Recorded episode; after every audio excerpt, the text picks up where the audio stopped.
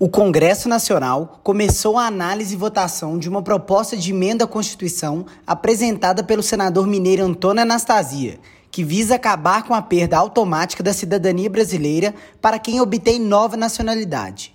Nos moldes atuais, os brasileiros que possuem descendência estrangeira ou que residem em outro país para trabalhar podem pedir outra nacionalidade, mas correm o risco de perder a cidadania brasileira que é exatamente o que a proposta busca corrigir. Para Anastasia, a proposta será importante para garantir a nacionalidade brasileira a essas pessoas. A Constituição Federal Brasileira de 1988 tem um dispositivo que vem criando dificuldades e até problemas para muitos brasileiros que vivem e trabalham no exterior. Na realidade, a interpretação que foi dada ao conteúdo da Constituição brasileira está levando a uma conclusão de que brasileiros que adquirem voluntariamente a cidadania em país que residem, adquirem a cidadania exatamente pelo fato de precisarem trabalhar lá.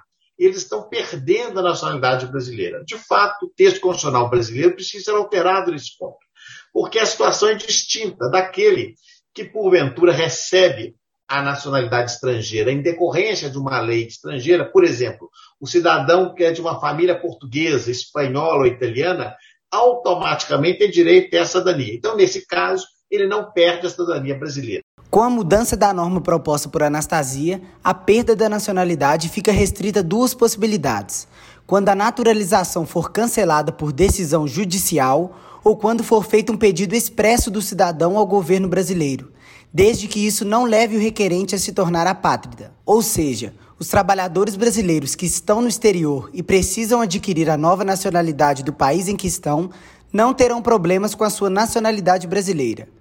Anastasia explica como esse problema afetou a vida de muitos brasileiros e a importância de solucioná-lo.